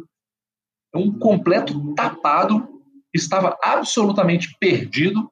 A única coisa que esse homem fez no jogo inteiro foi alisar a costa de DL. O DL passava por ele, ele vinha lá, mãozinha na costa do DL, alisando as costas dele. Esse homem é um completo idiota. Completo idiota. Ele não serve para nada. Ele é o novo Eric Flowers. E assim como o Eric Flowers, não tem que esperar o final da temporada. Tem que demitir ele agora. Agora. Corta ele agora, paga o que tiver que pagar de multa para ele e, e entoja esse homem do CT. Objeção. Como você fala que não serve para nada, se você mesmo foi responsável por compartilhar memes maravilhosos das garrafas de água Evian então, calma lá, calma lá. Alguma utilidade nos nossos grupos o Evanil teve. Essa foi a única. Não, é impressionante. O tal do Wilson lá, ele, ele o strong safety do Dallas, ele, ele, ia para cima do, do Daniel Jones, ele até dava uma paradinha para ver se não vinha um pulo, se não, se não vinha alguém para poder dar um crack block, mas não, é, é, ele acertou o capacete umas quatro vezes no Daniel Jones em diferentes lugares do corpo dele é, mesmo com o Daniel Jones até tomando a decisão rápida e, soltando a bola, ele tomava pancada do mesmo jeito. Foi muito, foi muito é, é, desesperador ver mesmo é, como é que é, ele acertou diversas vezes. É, e eu, eu também gostei do, do Daniel Jones, tá, o, o Magal? Não vou, não vou mentir, não. Achei ele corajoso nas corridas, né? um cara que ganhou jardas com as pernas importantes, momentos importantes que o Giants precisava é, e na última interceptação lá do, do Diggs, eu achei que fosse culpa dele, mas não foi. É, o, o Wide escorrega e aí só tem o, o Diggs no, no CEP, né, no, na área que estava lá a bola, só tava o Diggs mesmo, que ainda teve que se esforçar ainda que a bola foi baixa, ele botou a mão por baixo da bola, foi uma grande interceptação do, de um dos caras que mais intercepta a bola no NFL, mas um dos que mais cede jada também. É, achei que o Daniel Jones fez uma, uma boa partida, apesar da derrota. E o Cooper Rush fazendo um grande jogo, mais um grande jogo no ataque, né? um jogo competente, não, vamos, vamos colocar assim, não é um grande jogo, mas um jogo competente é, à frente de Dallas, prova que o seu Dak Prescott não faz mais que obrigação e não faz mais que o arroz com feijão. Olha que o pé na bunda tá vindo a, a galope, né? Só deram aquela fechadinha no Jerry Jones depois do, da, da vitória. Cooper Rush e foi direto do Jerry, Jerry Jones. E aí, filho, o Dak Prescott que se cuide. E aí já fica a dica, né, gente? Se o Jerry Jones está feliz, tá errado. Não pode. Acho que não é isso, não. Existe uma teoria de sempre. Todo ano a gente vê algum quarterback reserva entrar, rodar bem o ataque ali, e todo mundo fica assim: nossa, mas será que ele merece uma oportunidade, outro é, time? O Taylor Heineken. Taylor. O Heineken, o próprio Tyler Huntley dos Ravens ano passado. Todo ano tem pelo menos um ou dois aí que entram faz um servicinho ali, arroz com feijão. Justamente isso. Por quê? Porque o playbook dá aquela enxugada, o coordenador ofensivo dá aquela simplificada ali nas opções, e aí fica um joguinho um pouco mais simples e mais redondo. Porque às vezes você tem um cara que é diferenciado, e aí você força a rota, força chamada, quer fazer no jogo aquilo que você treinou, aquilo que você bolou, planejou, criou. Quando você pega um backup, você tem que simplificar e às vezes o simples é mais efetivo. Então. É, mas eh, teve bola longa dele pro Sid Lamb, que o Sid Lamb dropou, drop miserável, que era TD, e teve que jogar muito. Aí o Sid Lamb teve que se, se redimir depois para poder. É, mas foi um passezinho de 60 jardas lá e que demonstra todo o talento que eles têm, que eles Sim, têm no eu, jogo. Aí eu não digo nem de, de passe curto, nem nada disso. Eu digo assim, tipo de leitura, tipo de chamada, aquela, aqueles critérios que a gente não entra aqui, porque a gente não, não fala disso no NFL, etc. Mas eu digo assim, de serem opções um pouco mais fáceis de ler, de, de tomada de decisão para facilitar para o backup. E verdade seja dito, o Daniel Jones está muito bem na tomada de decisão. Com isso, ele está um corredor ainda melhor, porque ele tá conseguindo decidir mais rápido o que, que ele precisa fazer, tá avançando bem com as pernas, tá, tá legal de ver jogar. Pode ser que volte ano que vem, viu, Magal? Eu não sei se isso é uma boa ou má notícia para você. Eu não sei, eu só sei rezar. E verdade seja dita, ele foi uma pelada braba no primeiro tempo, ficou 6 a 6 mas no segundo tempo ele deu uma animada. O finalzinho do jogo foi até animado. Agora vamos acelerar de vez as outras peladas que foram peladas mesmo. Jogos que tinham expectativa de serem bons e acabaram sendo peladas. Os Rams bateram os Cardinals por 20 a 12. Por quê? Porque o Murray gastou a bateria e a energia dele toda para virar contra os Raiders na semana passada, não sobrou para jogar essa semana. E o Sean McVay continua sendo o papaizinho doutrinador do Cliff Kingsbury. O retrospecto que já é absurdo a favor do Sean McVay ganhou mais uma vitória aí nesse confronto entre os dois. Também no segundo horário de domingo. Nossa, esse foi bravo, tá? Era para ser o último encontro maravilhoso, fantástico. Comenta esse não, Tigres. Passa Dois dos melhores da história. Rodgers contra o Brady. Que pelada, meu amigo. 14 a 12 para os Packers, com o Brady desperdiçando ali uma conversão de dois pontos para forçar a prorrogação. Mas esse jogo, aí eu vou lembrar do Batata. O Batata sempre tem esse critério. Ah, mas jogo de defesa, tudo bem. A defesa dos Bucks jogou muito. Jogou muito, mas mesmo assim não conseguiu levar a vitória. O, os ataques, nossa, que coisa triste, cara. E muito decepcionante. Esse jogo foi muito ruim mesmo. E para completar a trinca de jogos que poderiam ser bons, razoáveis, vai. Esse último aqui era para ser razoável. E ele foi de sangrar as vistas. Justamente o Sunday Night Football. Olha o placar: Broncos 11, 10 49ers.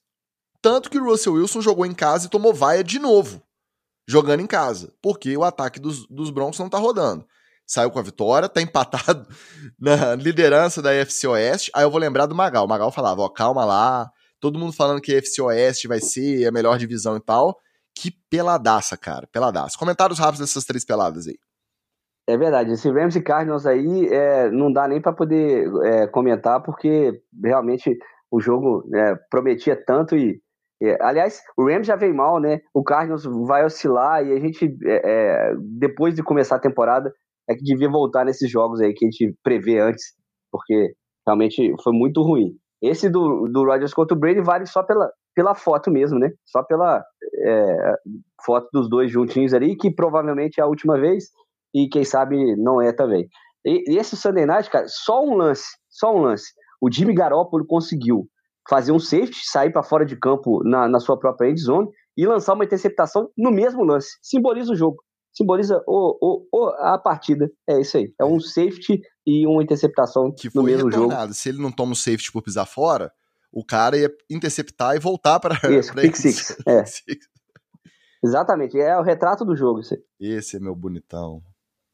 Cara, só dois comentários aí sobre esses três jogos. Primeiro, Nick Bosa vestindo o helmet mais feio da história da humanidade. Que capacete horrível, tá? Para quem tiver curiosidade aí, esse capacete chama Vices, V-I-C-I-S, Vices 2. Parece uma baleia cachalote, tá? Parabéns aí, né? Prêmio joinha pro designer que bolou esse capacete aí, tá? Horrível, uma bosta. É, e uma bosta também é, o, o, conjunto desses três jogos, mas teve uma pessoa que gostou, Dicas. Teve uma pessoa que gostou desse jogo aí. Um rapaz chamado Trey Lance, que está em casa machucado, ele recostou na cadeira e falou assim: Ufa, tô com emprego garantido, tô tranquilo. Posso me recuperar aqui sossegado, tranquilo, porque não vai acontecer nada de ruim. Não preciso preparar currículo, não preciso fazer nada. Vou manter meu emprego aqui tranquilo. Porque esse retorno triunfal do Garoppolo aí, tá? Foi, ó, um cocô. Como disse o Marco aqui no chat, assistiu esse Brady contra Rodgers doído. Ah, pelo menos vamos ver se o Sunday Night Football vai ser melhor, né? Aí chegou o show de punt. Eu vi muita estatística. Nossa, mas os Panthers foram muito bem nesse jogo. Meu amigo, ninguém para pra assistir jogo de NFL pra ver Punt, não, pra ver Panther jogando bem, não. Pô, Tigres, agora você imagina, cara, que deve ter gente que pagou caro no ingresso, que falou assim, porra, eu vou ver Brady contra Rodgers. Caraca, não vale a pena, vou tomar essa sangrada aqui. E foi ver essa desgraça desse jogo. Nosso Anderson Brown chegou na área também. Fala, meu querido. Agora as peladas com leve fator zebra, uma zebrinha moderada. Panthers bateram o Saints por 22 a 14, os Saints eram favoritos, apesar do James Winston ainda estar tá com as costelinhas. Não, não é costela, é costa, é vértebra. Vértebra quebrada lá. muito mais mérito da defesa dos Panthers do que do ataque comandado pelo Baker Mayfield em Carolina. E os Jaguars bateram os Chargers 38 a 10. É zebra? Não sei. Porque depois da lesão do Justin Herbert, mesmo a gente sabendo que se jogar seria limitado, como foi de fato, os Chargers estavam cheios de lesão. Sem Keenan Allen, sem JC Jackson, sem Dewan James. Então, o bicho pegou. O Trevor Lawrence, pelo menos, provou que bastava não ter um técnico merdeiro igual o Urban Meyer, que ele ia provar que ele tem lugar na NFL, que ele merece um lugar na liga profissional. Cara, desses jogos eu só vou fazer é, um comentário. Eu fico muito feliz pelo Sunshine. Muito feliz. Esse homem estava roendo o osso, passando perrengue. Desde que ele entrou na NFL, é só tristeza na vida desse homem. Finalmente ele pôde fazer um joguinho com aquele saborzinho dos, dos jogos que ele fazia no college. Jogar tranquilo, jogar suave, soltar a mão, os recebedores dele receberem a bola, a defesa botar o ataque em boas posições, fazer train out. Então, fico muito feliz pelo, pelo meu querido Sunshine. Muito questionamento no Brandon Staley, por quê? Começar jogando e beleza, começou, viu que não deu certo, deixou no quarto, quarto, no último período, o Justin Herbert jogando com as costelas quebradas lá. Cartilagem e sem ninguém para receber a bola, né? Pô, realmente não faz sentido, mas técnico inexperiente tem 10, tem 10. Agora, as peladas sem zebra e sem emoção. Os Bengals bateram os Jets por 27 a 12, primeira vitória do último representante da UFC no Super Bowl.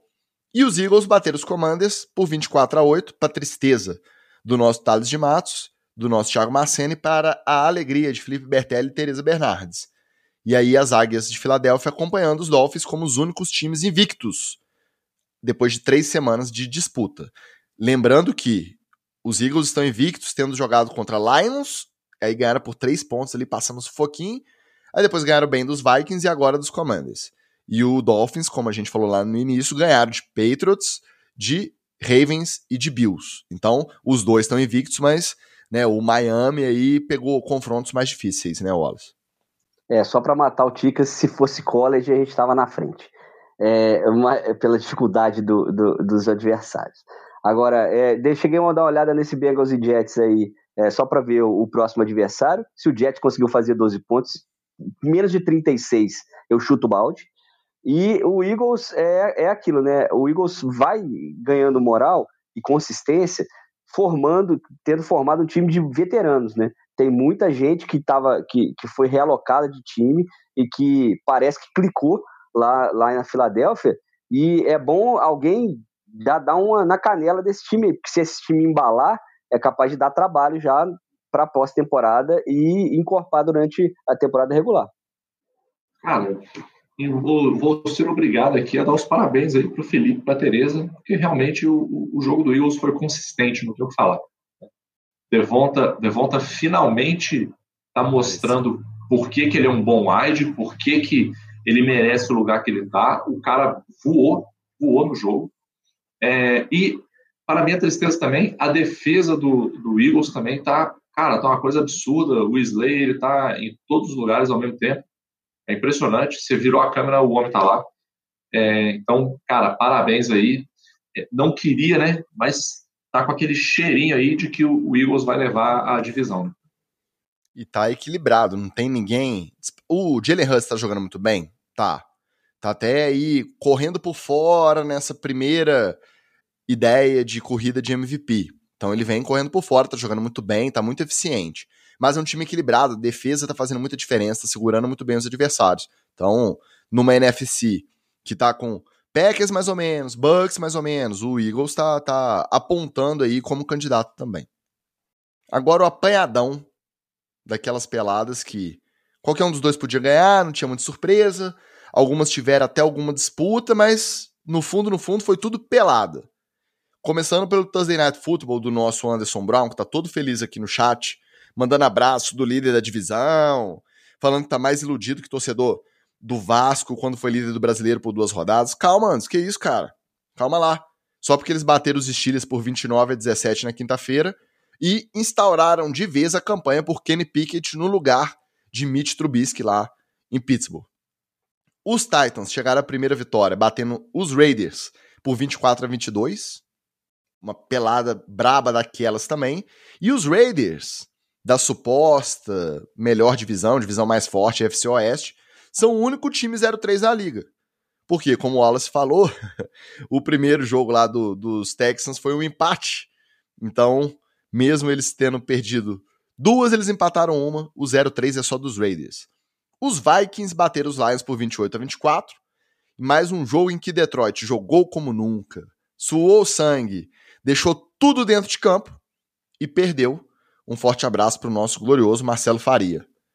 E nas duas disputas aí pelo título de provável First Pick Bowl, os times mais cotados para serem First Pick no draft do ano que vem. Os Bears bateram justamente os Texans por 23 a 20 e os Falcons bateram os Seahawks por 27 a 23. Nesses dois jogos envolvendo quatro times que saíram do nada e também não vão a lugar nenhum. Bom, Browns e Steelers, jogo nojento, nojento, horrível de assistir, horrível, sinceramente. Parabéns aí pro Anderson, né? Arthur também, mas, cara, nossa senhora, uf, que pelada, safada essa pelada. Titans e Raiders, cara, só confirmando aqui, né, Tigres, nossa capacidade de fazer boas previsões. A gente falou que essa duplinha Derek e Davante Adams não me bota nisso, não. Não me bota nisso, não, que quando eu falei, ó, o deck car vai me detonar. Aqui, aqui nós pagamos todo mundo junto, é formação de quadrilha, tá?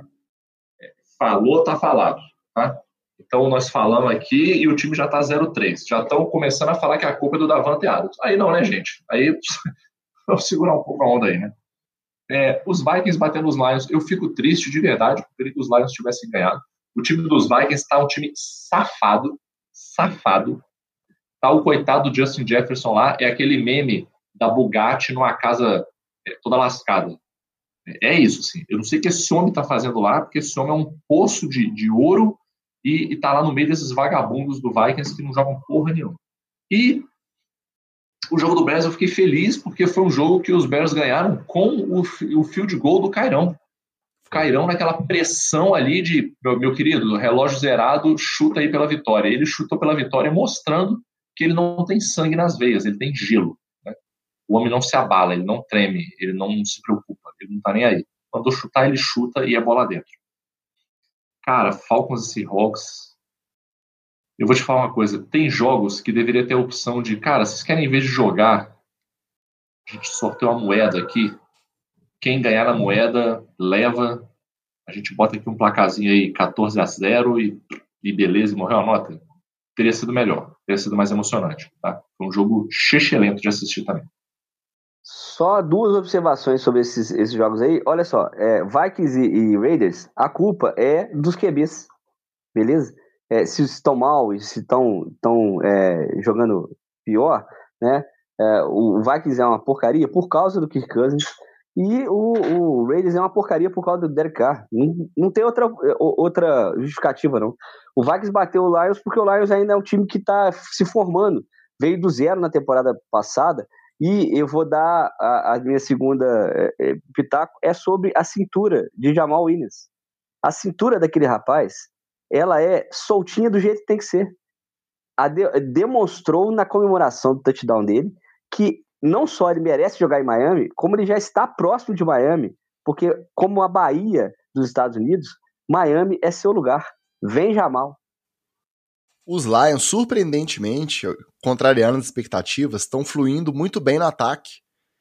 O Jamal Williams está correndo bem, DeAndre Swift também, o Amon Brown está recebendo legal, o Jared Goff está eficiente, cara.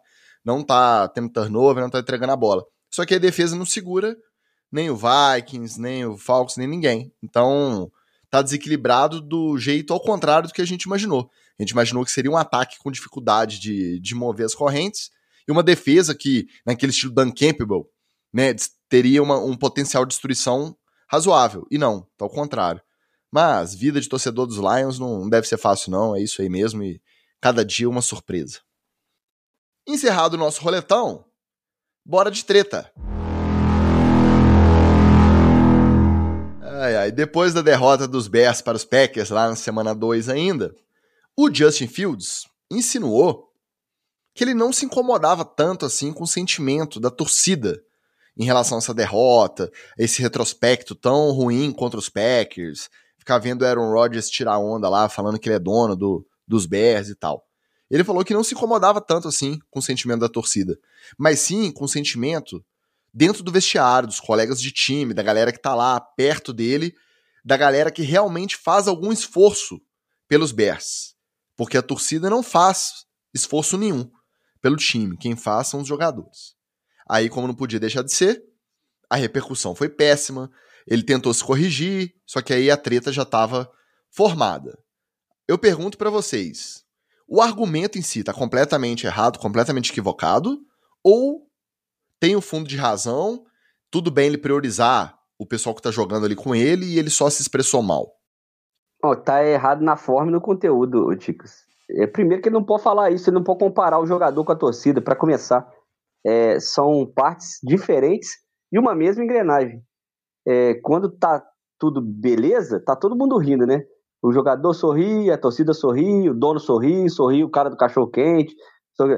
Na hora que dá, dá merda, e que vem dando merda contra o Packers há muito tempo, aí um começa a apontar, a apontar dedo pro outro e fala assim, não, mas machuca mais o cara de dentro, não, machuca mais o torcedor e tal. É óbvio que o torcedor machuca mais do que o jogador. O jogador tá no Bears aqui um dia, no outro dia ele tá no, né? no Packers. É, tá no Packers. Ele, ele é um cara profissional, ele, ele tá recebendo para isso. Mas o torcedor, ele vai ser Bears. E ele vai escutar o, o, o Aaron Rodgers falar que é, é dono dele durante 13 anos. E aí o cara lá de dentro já trocou. Então, é, foi mal nos dois, nos dois aspectos aí, e é um cara novo, né? Não vai ter muito futuro na liga esse rapaz, não. É, eu não sei o que, que passa na cabeça do Justin Fields de achar que uma torcida que fica acompanhando o Bears nessa desgraça, essa draga que o time é há tantos anos, e que vai lá e compra jersey, compra ingresso, vai pro estádio assistir o jogo, para ver essa vergonha que os caras fazem em campo, amigo, se isso aí não é esforço, eu não sei o que mais pode ser esforço. Tá? Eu poderia dizer o contrário, quem não faz esforço é você que está aí recebendo, está aí ganhando salário, não, ganhando roupinha para poder estar tá jogando. Além do fator emocional, a ligação do torcedor com o time, quem banca esse time, quem tá pagando ingresso, quem tá botando, movimentando dinheiro, já que os times são empresas, são franquias, quem sustenta isso é a torcida, não é o cara que tá jogando lá. É, e aí vê o, o, o Dodói e me fala uma bobagem dessa. E o pior é, Ticas, e o pior, se fosse um time que realmente o cara tivesse, pô, aqui ó, tô entregando um show em campo, mas, é, é, a torcida pode inclusive argumentar o seguinte, você, olha, você tá ganhando bem para fazer um negócio e nem isso você tá fazendo. Nem o que você tá sendo pago para fazer, você tá fazendo. Então, assim, cara, era a situação que eu não sei, não sei, acho, não sei nem se tinha jeito de se desculpar, entendeu? falou merda. Acho que o único jeito que ele tem de se desculpar é em campo, mas tá difícil. Um abraço pro nosso glorioso apoiador, o Washington Ferreira, torcedor sofrido do Chicago Bears aí. Outra treta, aproveitar que o Anderson tá aqui no, no chat, foi a seguinte: time disfuncional, retrospecto até então, um, um, ganhou um, perdeu outro, a caminho da semana 3. E aí os jogadores dos Browns decidiram promover a famosa Only Player Meeting. O que, que, é isso? É a famigerada reunião só entre jogadores, sem presença de técnico, nem GM, nem diretor de front office, nem executivo nenhum do time. Só os jogadores. Essa prática é comum, a gente ouve com frequência acontecer em duas situações. Primeira, time contender que começa a sair um pouquinho do trilho, candidato ao título, aí começa a ter uns resultados ruins, Aí parece que alguém chama a responsabilidade e, pum, fala: ó, precisamos de uma reunião nossa, tem que partir da gente. Essa é a primeira situação. A segunda costuma ser o quê? Time em crise total, mesmo quando tá muito disfuncional assim, e aí se unem e tentam é, fazer essa reuniãozinha, cobrar a responsabilidade dos próprios jogadores, como uma forma de dar resposta à torcida e aos patrocinadores, aos donos do time, nesse cenário de, de crise. Ou seja, Ficou uma notícia meio aleatória essa reunião numa semana 2 dos Browns. Um time que é completamente disfuncional em todos os níveis, E aí, vamos lembrar, o Miles Garrett acabou de capotar de porte, e o Deshaun Watson está suspenso da semana 12, e confusão de imprensa, e o outro lá fala que é o Browns contra todo mundo, eles contra todos. Então, nesse cenário, eles convocaram uma reunião só entre os jogadores para reverem. E aí, tudo bem, chegaram na quinta, ganharam dos Steelers, vitória dentro da divisão, vitória importante. Vocês acham que faz algum sentido que realmente esse ombudsman funcionou e pode direcionar, fazer diferença nos rumos da temporada dos Browns, independente do extracampo aí, das confusões? Ou você acha que foi só uma, uma reuniãozinha mesmo para dar satisfação, para eles não serem cobrados, para parecer que eles não estão fazendo corpo mole, nem nada disso? Ô, ô olha só, é, o QB titular que eles contrataram pagando rios de dinheiro só vai estrear na semana 12. A partir daí, depois dessa decisão do front office, né, trouxe um caminhão de polêmica a, a cada jogo do Browns é, é uma, uma avalanche de, de polêmica para cima do time. A partir dessa decisão do, do, front office, qualquer coisa que alguém fizer tá dentro do, do script, tá dentro do jogo. Não precisa de reunião nenhuma, não precisa nem de churrasco, não precisa de nada. A, o time vai ser disfuncional até pelo menos a semana 12. Então, meu querido, é, é, é isso. Não tinha, não tinha que ter tido reunião nenhuma e o resultado da reunião é uma capotagem de Porsche, né? A minha dúvida não é nem se teve reunião, se teve só notícia da reunião. Ah, uhum. eles têm aqueles contatos com esses insiderzinhos de Twitter. Aí planta ali, ó, oh, não, já fizemos uma reunião só entre jogadores para Pacto pela vitória. Ah, pelo amor de Deus, né? Então, isso funciona muito no futebol brasileiro, né? Mas no futebol brasileiro geralmente é churrasco, tem uma coisa, umas coisas mais interessantes na reunião. Não, e não adianta vir com essa causalidadezinha safada de, ah, tá vendo, ó, fez a reunião, ganhou o outro jogo. E não cola, né? Para mim também isso aí, ó, isso é conversa para boi dormir. Nosso maestro Diego chegou aqui no chat, mas bem depois que a gente falou da vitória dos Ravens sobre os Patriots. Não sei se coincidentemente ou de propósito, mas fica registrado aqui nosso abraço a mais esse torcedor dos Patriots presente no nosso chat da nossa gravação. Já o nosso glorioso apoiador Fernando Palácios da Cunha Silva Melo, acertei, Sons? Ele disse que chegou atrasado e perguntou se já comentaram sobre o líder da maior liga de fantasy do Brasil. Eu não olhei ainda os standings da nossa liga de apoiadores da NFL, etc. Mas pelo visto deve, deve ser ele, né? Alguém olhou? Eu também não vi, não. Calma, tem muita temporada pela frente aí. Não seja igual o Wallace e fique comemorando tá? Que está invicto aí na terceira semana. Calma, tem muita água. Eu tô, eu tô tão feliz com o Miami que até Fantasy eu esqueci. Agora, para terminar o nosso episódio, o nosso treta, a gente gosta muito? De teoria da conspiração. Não aquela, a gente já falou, não aquelas aí que rolam no WhatsApp. Não, a gente gosta de teoria da conspiração, moleque. Teoria da conspiração arte. Escutem essa. Sempre a gente tá brincando aqui com a frequência absurda de lesões do 49ers. A teoria da conspiração do Wallace sobre isso é que tem uma cabeça de sapo enterrado lá no, no Levi's Stadium. Principalmente essas lesões no que diz respeito aos running backs. Começou a temporada, pum, tem algum running back dos 49ers fora da, da temporada por lesão. Na semana o passada. O Mostert jogou três semanas já com nós, tranquilo. E aí, e tá inteiro lá, não tá nem com aquele quezinho de questionável lá no Injury Report.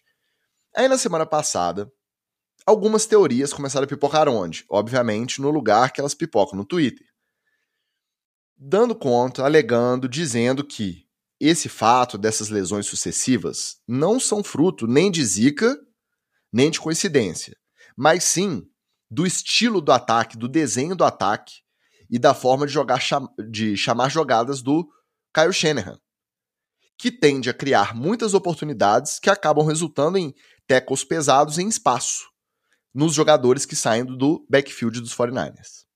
Aí eu sei que aqui não é Playcal Podcast, nós não somos do tipo que fica pegando ao 22 do NFL Game Pass ali e vendo formação tática. Eu sei que vocês fazem isso pelo Imperadores porque vocês precisam saber o que, que vocês vão enfrentar jogando. Mas a gente não fica se dedicando né, ferrenhamente a analisar tática. Mas mesmo assim eu vou perguntar. Vocês acham que a gente pode considerar um mínimo de base aí nessa teoria por conta de terem os nerdolas de Twitter que ficam se debruçando sobre vídeo de, de jogo para chegar nessa conclusão, ou é simplesmente a boa e velha teoria da conspiração na medida para virar a pauta e encerrar o episódio do nosso Treta na TL aqui no NFL Etc. Dicas, vou até fazer minha cara de psicólogo aqui, porque eu vou começar essa resposta com uma das clássicas respostas da psicologia, que é é complicado. é complicado. Cara, não dá para você fazer uma relação de causalidade assim tão simples, né? Ah, o, o, o, o tipo de chamada que é jogada faz com que o cara tome mais tackles em campo aberto isso aumenta o número de lesões, porque as lesões que a gente tem no, no esporte de uma maneira geral, é, nem sempre elas têm uma causa única, né? Às vezes o cara realmente acontece de, olha, o cara tá 100% saudável, não tem nada de predisposição aqui, nada, e o, o cara pisou errado e o jeito que ele pisou rompeu um ligamento dele. Isso pode acontecer. Mas também pode acontecer o contrário, assim. O cara já está com uma predisposição para ter uma lesão naquele lugar ali, seja porque ele já está tendo um desgaste, sei lá, daquele ligamento, daquele tendão, do escambau que foi, que ele lesione, é, seja porque às vezes, né, como aquele caso que a gente sempre comenta, né, o cara opera o outro ligamento, aí o ligamento que não foi operado acaba correndo risco de, de lesionar porque o cara começa a compensar, tem um desbalanceio aí. Então, é, foram muitas lesões no 49ers, é, algumas que parecem sim ser pô, de um desgaste, etc., mas outras que parecem que não, entendeu? Para poder falar isso com propriedade, você teria que fazer um, um, é, um estudo, uma análise muito complexa para você comparar as lesões do 49ers com as lesões dos outros times, o tipo de chamada que os outros times fazem ou não, se aquilo foi em, em campo aberto ou se não foi, se a técnica foi utilizada de forma correta, tanto de quem aplicou o teco como de quem recebeu. Então, é muito complicado fazer uma, uma ligação dessa assim tão simples. Eu, particularmente, acho muito difícil, Ticos. Muito difícil por uma razão que é, o, o, o, fã, de uma maneira geral, esquece, né, que é o seguinte, por mais que a gente tenha uma certa raiva, a gente esquece que é o seguinte, é, existe um mundo de pessoas envolvidas cuja vida gira em torno desse esporte. O médico, o fisioterapeuta, o preparador físico, o jogador, o scout, é, uma galera que a vida do cara gira em torno disso. Você acha realmente que uma coisa boba como essa de ih, tá fazendo muita chamada em campo aberto, hein? Vai dar muita lesão. Você acha que isso ia passar batido assim? Isso ia deixar acontecer até chegar ao ponto que o, que o 49 chegou nos últimos anos aí, que não é uma coisa que aconteceu hoje, né? Nos últimos anos, claro que não, né? Claro que não. Eu... Como teoria, é gostoso não, de discutir. Eu acho que até poderia ser o caso. Eu acho que sim. Poderia. Hum numa estatística aí de anos a fio, chamando uma, um percentual de jogadas muito maior, ter muito mais lesão. Mas não com quatro anos, cinco anos de trabalho, com seis lesões nesse período, ignorando a parte de fisiologia, de preparação física, de é, orientação durante a off-season, durante os caras de férias. Então, eu acho que a teoria ela não é totalmente absurda. Eu só acho que nesse. É, como é que você diz, ô, ô Magal? Você sempre fala a questão do, do parâmetro da, da estatística. Você, uhum. Existe um termo. Né? É o N. N amostral. Isso, o N amostral. Nessa abrangência você não pode bater esse martelo. Não dá. Eu vou dar um. um é, a lógica toda do experimento em ciência, tipo, é essa. Assim, para você estabelecer uma relação de causalidade você controla todas as variáveis dos dois grupos. A única variável que você manipula é a que você quer testar se está causando o efeito. Né? Então, sei lá, um remédio para dor de cabeça. Eu controlo todas as variáveis no grupo todo. A idade, a quantidade de sono, a alimentação, tudo. Para falar assim, ó, os grupos são iguaizinhos. O que, que tem de diferente de um grupo aqui do outro? Esse grupo vai tomar um remédio, outro grupo vai tomar um placebo. Se o grupo que tomou o remédio melhorou a dor de cabeça, só pode ter sido por causa do remédio. Essa é a lógica. Só que nesse caso aí, não tem como você fazer isso, porque tem muita variável envolvida que poderia estar causando essa, essa quantidade de lesões. E a gente nem sabe se essa quantidade de lesões realmente é tão diferente assim da quantidade de lesões dos outros times. Às vezes forem jogadores que chamam mais atenção. Porque quando o wide 3 do Jets lesiona, ninguém tá nem aí, isso aí não é nem notícia, né? Então, no caso do 49ers, acabou chamando muita atenção, porque sempre eram jogadores muito acionados, né? Então, isso é só teoria. Não estou dizendo, não estou descartando. Estou dizendo que no, no, tanto que a gente sabe até agora, isso é só teoria. Mas é maneira de pensar que é, e se e se o Debo Samuel, por exemplo, reconheceu alguma coisa é, diferente nisso aí e pediu para não ser mais alinhado, se bem que foda-se, o pessoal tá alinhando ele de tudo quanto é jeito de novo, já a linha de running back, a linha de, de wide, a linha de tudo quanto é jeito.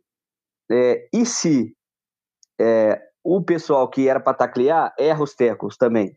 Não ia ter as lesões. Então, assim, é, é, é como disse o Magal, tem muitas variáveis, mas é uma teoria gostosinha aí para o NFL, etc. Mas não passa disso, não. Tô mais com a cabeça de sapo enterrado lá no campo do. Tem o mesmo valor científico estatístico da teoria da cabeça de sapo enterrada, porque alguém fez um trabalho lá para lesionar os bonecos tudo do Kyle Shanahan. É, voodoo, voodoo anti-49ers. Depois desse debate científico maravilhoso, nos despedimos da edição de hoje do NFL Etc. Lembrando a vocês que domingo é um dia muito importante, hein, gente? Não se esqueçam. Tem jogo a partir das 10h30 da manhã, tem jogo em Londres, Vikings e Saints. É um domingo inteiro de NFL. Então, precisa votar, não precisa? Vota cedo tá? Resolve rapidinho o que você precisa, volta para casa que 10 e meia começa a NFL e vai até uma hora da manhã, aquele domingão cheio, lotado de jogo da NFL, com Ravens e Bills no primeiro horário, se não, não trocarem pelo Sunday Night por de furacão, tem um Ravens e Bills no primeiro horário, que vai dar gosto da gente ver. E ouvi um, uma muito boa hoje, hein? Quem ganhar, aí já sai favoritaço ao MVP. O time que ganhar, o quarterback, sai favoritaço ao MVP a despedida de vocês e aquele abraço. Se liguem se na quinta-feira tem o Bengals e, e, Miami, a gente vai destroçar os gatinhos descoloridos, que eles vão estrear contra a gente, aquele negócio daquele capacete lá papapá, descolorido, papapá, white tag, caralho. Nós vamos trupelar Joe Burrow e companhia e vão seguir pro 4-0 lá para amassar o Jets né, na quinta rodada. E você, vote consciente, vamos lá, acabar com os pesadelos. Eu não vou nem comentar do Giants, que o Giants, eu ainda tô na raiva ainda. Né? O jogo foi na segunda, não tive tempo de recuperar da raiva. Então, não vou nem comentar do Giants, tá? É, só vou comentar, vou reforçar, na verdade, o seu toque, Tigres. Não esqueça que domingo tem jogo de manhã, gente. É para começar a encher o saco da família cedo, tá? Não tem erro, não. É ali, ó. Começou. Pequenas empresas, grande negócio. Globo Rural, Auto Esporte Fórmula já 1. Pra NFL. Já Fórmula NFL. 1 NFL. Largado da Fórmula 1 NFL. Você saiu do Globo Esporte, saiu do Auto Esporte, viu lá como é que os freios ABS estão vindo nos carros. Passou disso aí, você já vai pra NFL, que é jogo comendo, e já avisa a família. Falei, gente, ó, hoje é jogo comendo direto, eu só saio aqui para botar rapidinho e já volto. E se quiser passar o domingo inteiro na presença desses integrantes maravilhosos do NFL, etc., comentando a rodada, apoia.se barra NFL, etc. Só chegar lá, apoiar a faixa Patrick Mahomes e você fará parte do nosso grupo maravilhoso NFL, etc. Diretoria. Inclusive um beijo maravilhoso para todos os nossos apoiadores. No mais, um outro beijo para todo mundo que participou no chat e um outro beijo ainda para quem ouve o editado. Na semana que vem a gente volta. Um abraço e valeu! Valeu! Beijo!